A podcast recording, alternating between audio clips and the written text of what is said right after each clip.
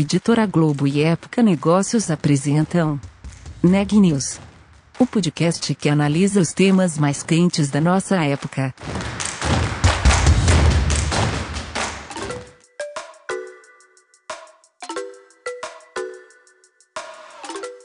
Olá, eu sou Elisa Campos da Época Negócios.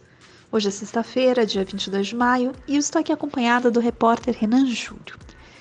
Esse é mais um episódio do podcast Neg News, uma série de reportagens especiais sobre a pandemia do novo coronavírus. No episódio de hoje, a gente vai falar sobre o futuro da indústria do entretenimento. Dá para esperar muita mudança pela frente. Gente, que saudade de pegar um cineminha, não é mesmo? E quando será que a gente vai poder voltar aos shows? Quem conta essa história pra gente é o Renan. Olha, eu conversei com o Dustin Posetti, que é sócio-líder de tecnologia, mídia e telecomunicações da KPMG, sobre as mudanças no mercado de cultura. Na conversa, o executivo falou sobre o poder das lives e também sobre as adaptações que a indústria terá de fazer para o chamado novo normal. Vamos ouvir?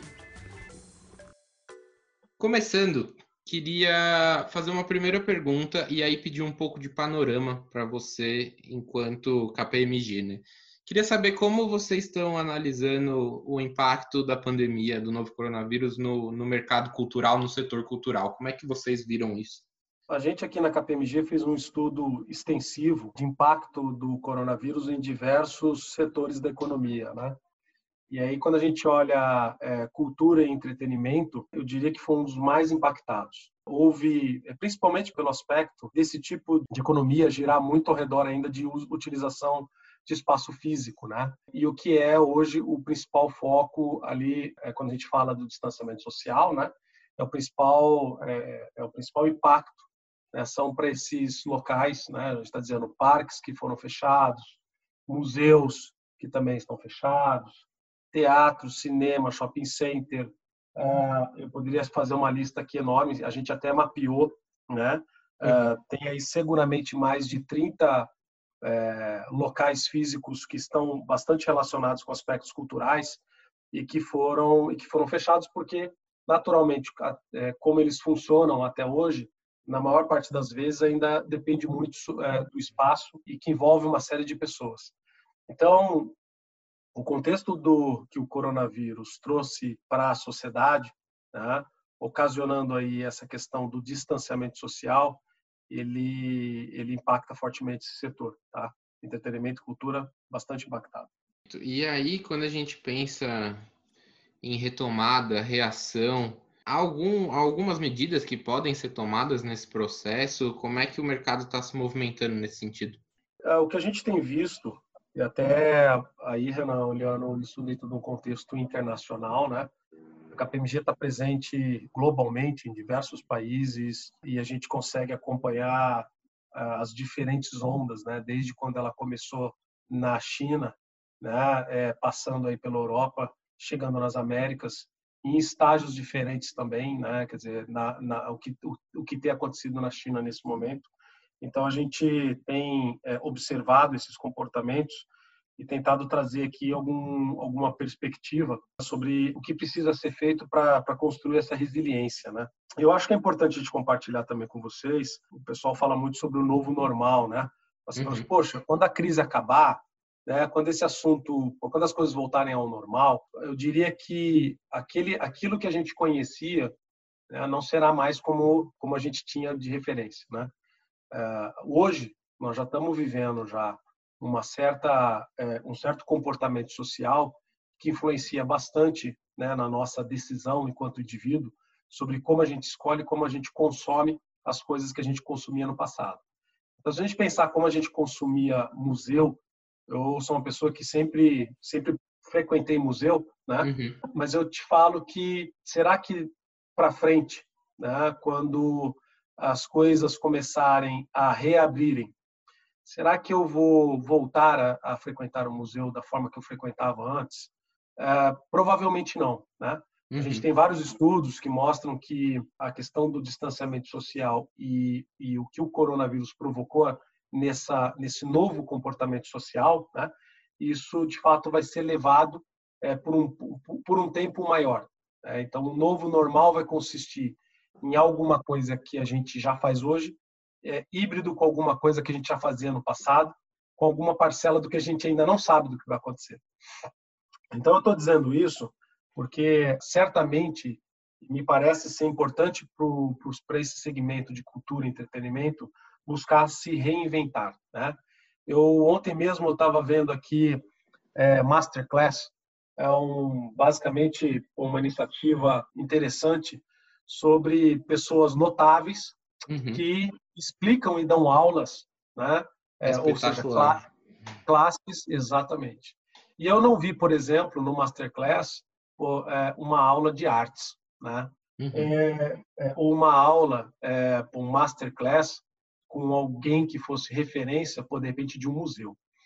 Eu acho que esse tipo de coisa é, demonstra claramente é, como é que um segmento investiu mais tempo na, naquilo que era conhecido, dentro de um comportamento social conhecido das pessoas frequentarem fisicamente o local e que nesse momento de distanciamento social, que exige que as pessoas não possam estar fisicamente no local, né, é como que falta, existe um gap para que essa necessidade seja coberta, né? Então, eu acho que é um exemplo de como que esse segmento de cultura, entretenimento é, poderia se transformar. Há um espaço enorme para que essa transformação aconteça, né? Eu acho que existem diversos exemplos que podem ser colocados. É, esse é um exemplo é, bastante interessante aqui, compartilhando com vocês, mas existem diversos outros, né? Vou trazer mais um aqui, é, por exemplo, a parte de realidade virtual, né? Ou realidade aumentada. Tem muita aplicação hoje por celular que você consegue baixar um, aplica um, um aplicativo e você traz para sua casa é, a ciência, né?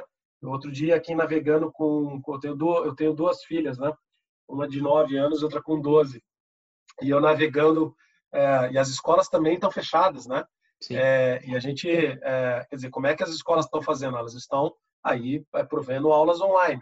Uhum. Mas eu, eu, eu aqui com elas estudando algumas coisas, e é, percebi que tinha uma aplicação bastante interessante que você é, tem várias imagens de, de, de é, imagens de componentes, pode ser a turbina de avião, pode ser jogos, pode ser é, como, como as coisas funcionam, sabe?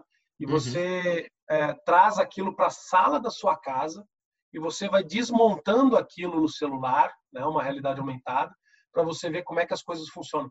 Então, assim, tem, temos vários exemplos de, de inovação que poderiam ser trazidas nesse momento e eu acho que é relevante que não se deixe para depois, né? porque, novamente, como eu comentei, o depois, ele certamente não era aquilo que a gente conhecia.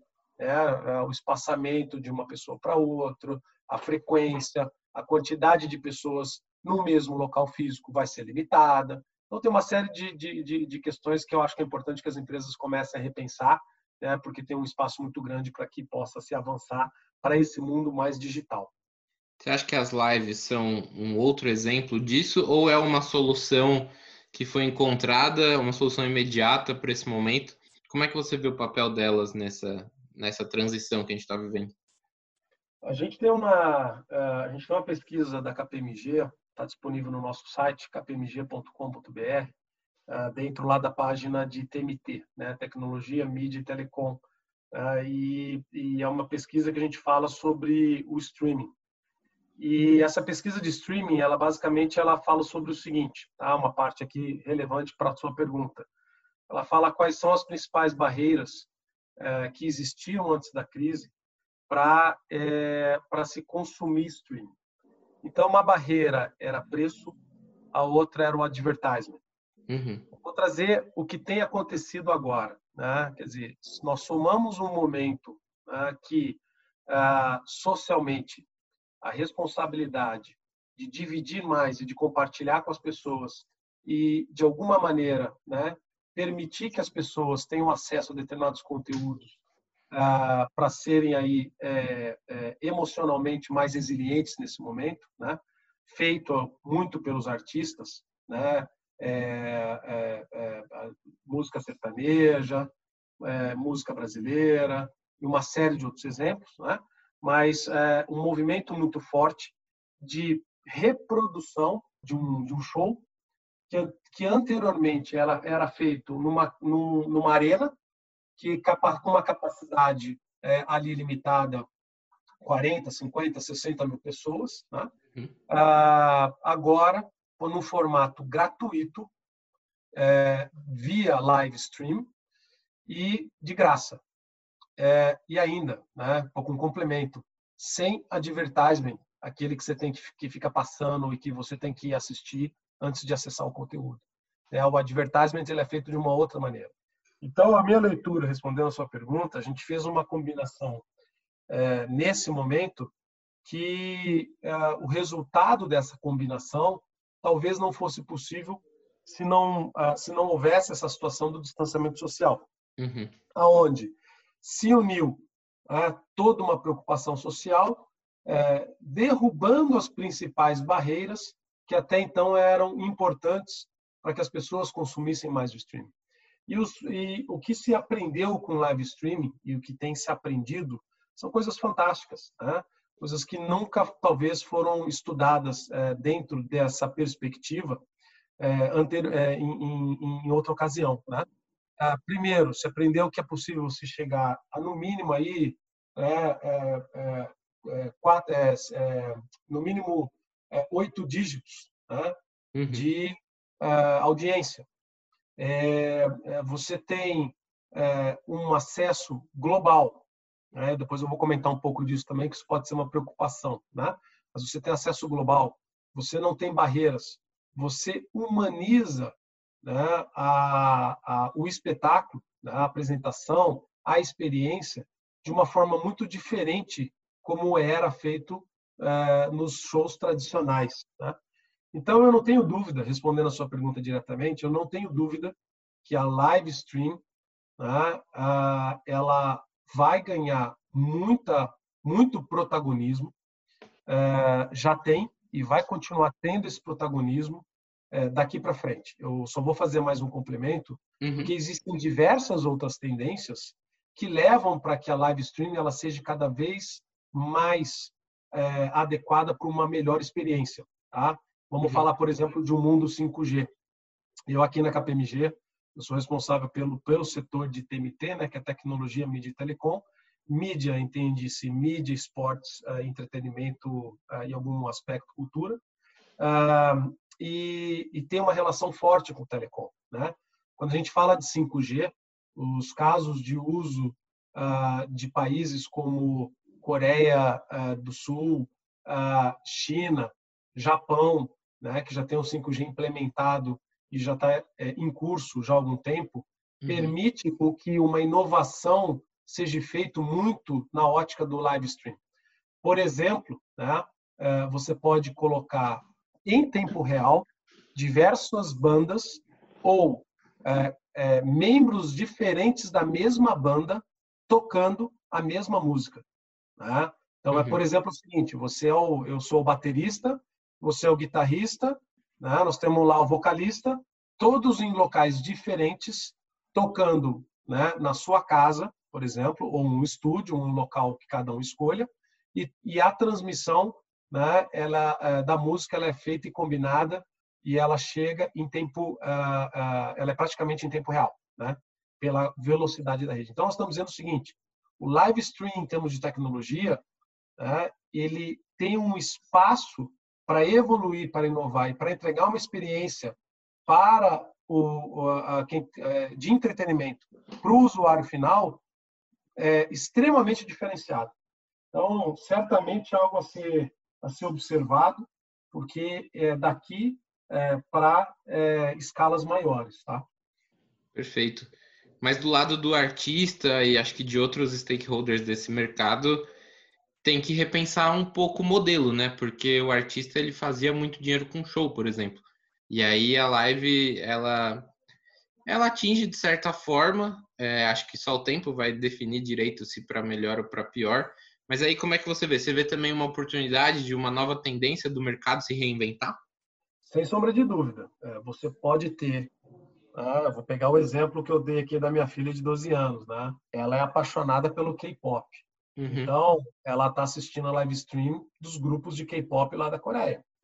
Então, nós estamos dizendo é isso. Você tem ascensão de, é, de conteúdos e de entretenimento, né, é, que ele passa a ser praticamente infinito, com uma oferta global, né, é, com baixo custo de produção, baixíssimo custo de produção, né, muito diferente de como vinha sendo até então feito, né, e que obviamente torna isso cada vez mais acessível e novos talentos vão surgir. Né? O que dá para dizer é que talentos atuais eles ah, é, também têm muita capacidade de se reinventar, como já vem fazendo, né? Ah, eu acho que se a gente olhar sobre o espectro de cultura e entretenimento de uma maneira ampla, alguns mais do que outros. Eu recentemente também cedi algumas entrevistas desse desse mesmo tema. Eu lembro que um comentário que eu fiz é que eu vi muito pouco, por exemplo, é, conteúdo cultural associado é, com, é, com um público infantil. Né? Uhum. E, e, nós estamos dizendo que todas as crianças estão em casa né? há meses. Né? Ah, e, e, poderia ter sido uma oportunidade, de repente, de, se surgir, de surgir um talento infantil que talvez há algum tempo o Brasil não tenha, né? Uhum. É, um grande talento infantil. Então, existem é, subsegmentos e janelas de oportunidade que são trabalhadas melhores do que outras, mas certamente existe um enorme espaço para surgir diversos talentos e os grandes talentos existentes eles é, é, se reinventarem. Isso isso é o normal da vida, né? Uhum. É, é, é, a possibilidade e a capacidade do ser humano de se reinventar e continuar produzindo uh, em cima aí de novas plataformas, novas tecnologias. Perfeito.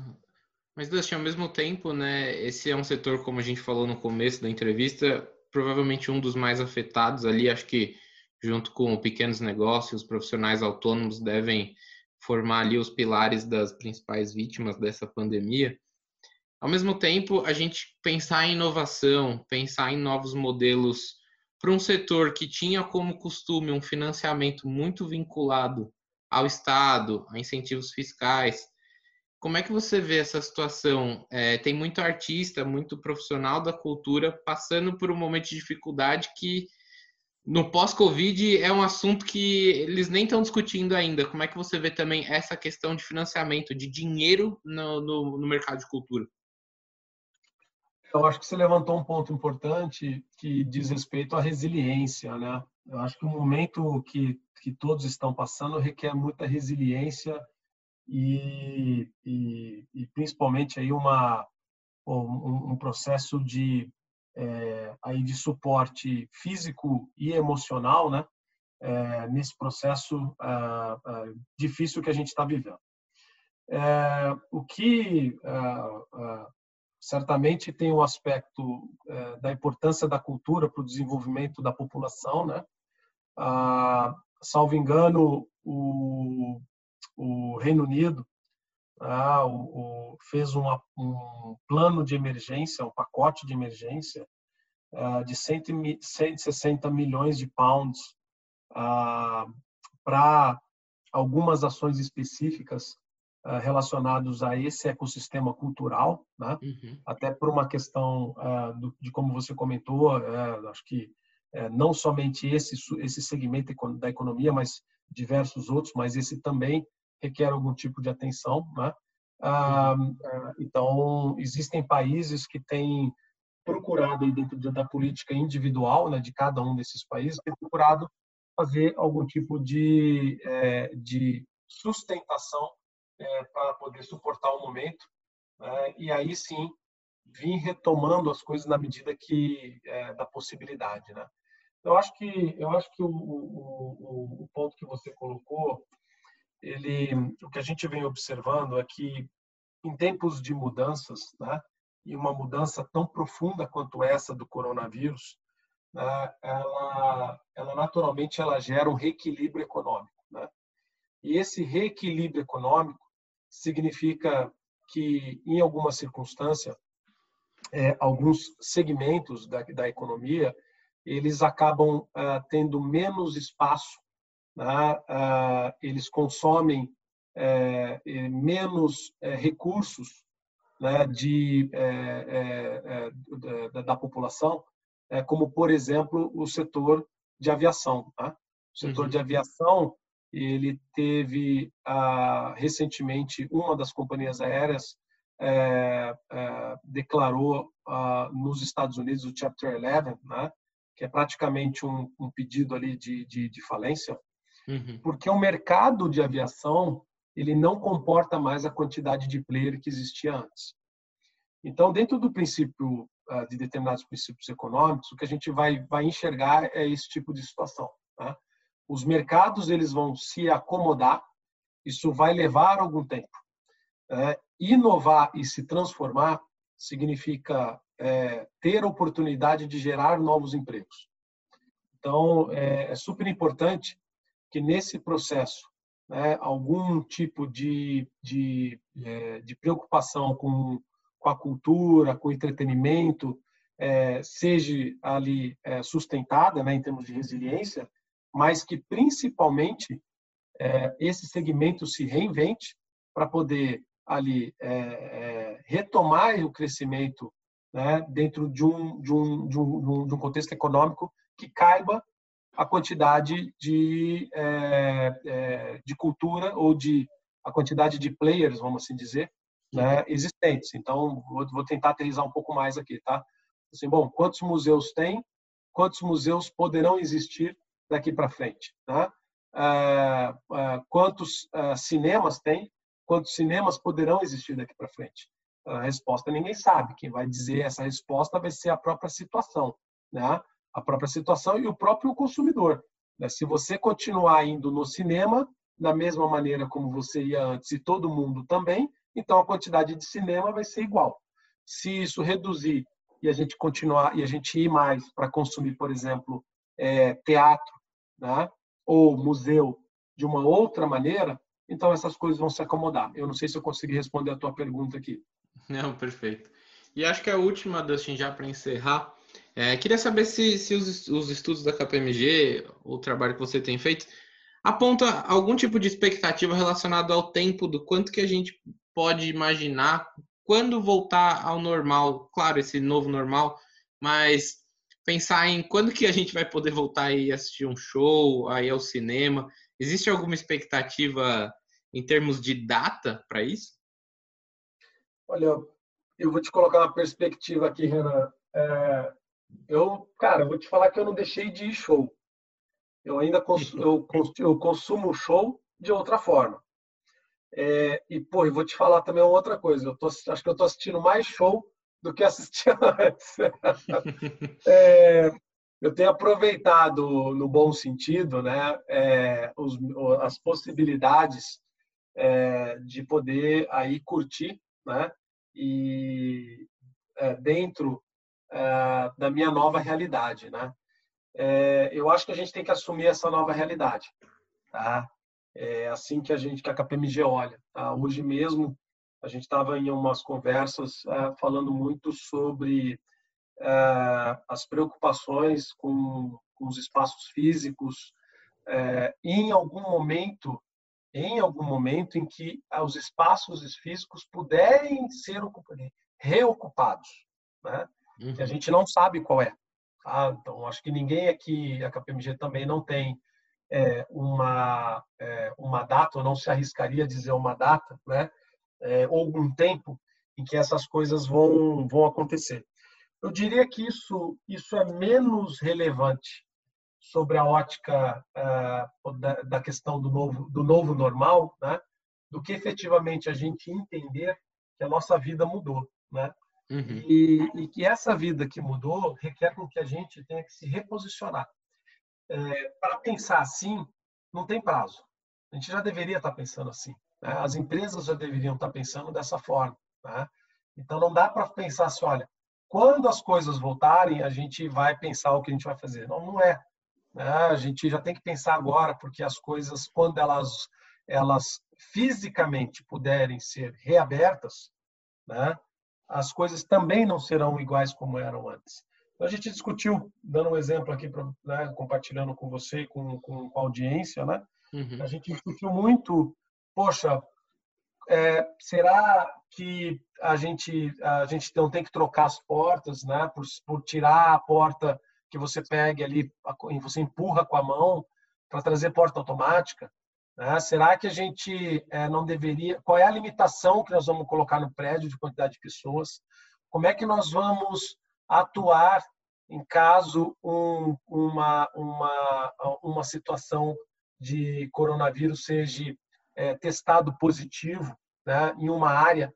Qual vai ser o protocolo de, é, então, né, de afastamento? É, é, é eu acho que esse é o pensamento que a gente tem que ter, né?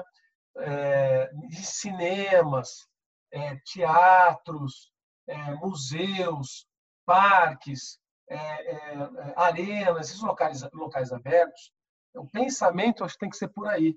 Tá? Poxa, como é que a gente agora consegue engajar e criar conteúdo dos artistas e distribuir isso para um público de uma forma diferente como a gente vinha fazendo antes?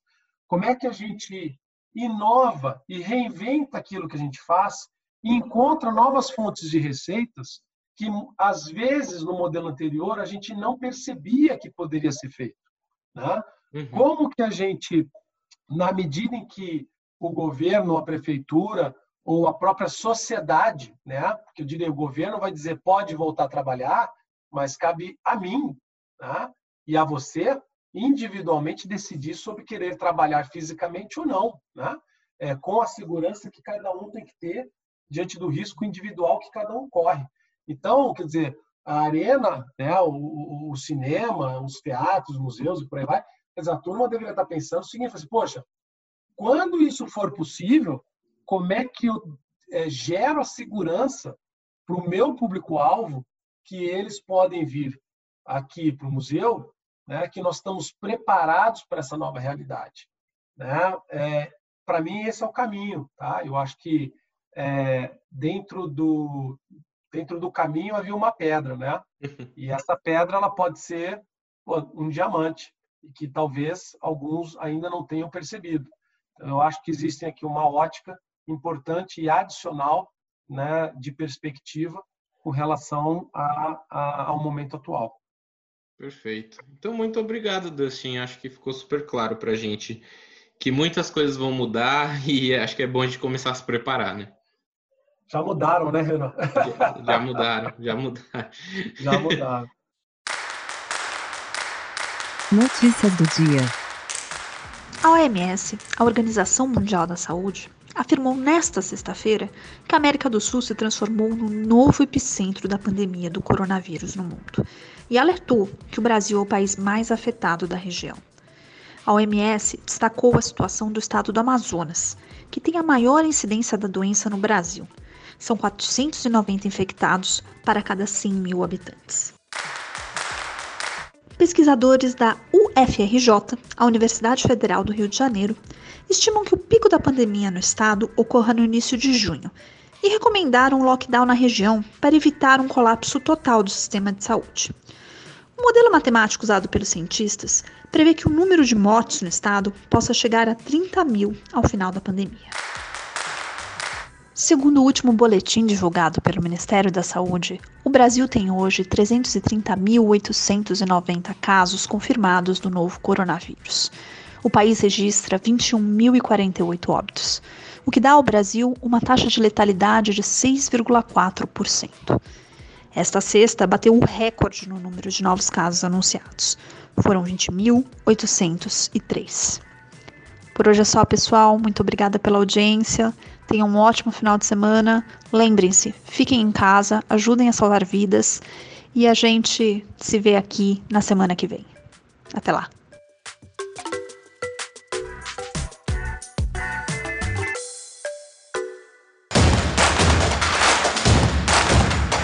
Esse podcast é um oferecimento de Época Negócios.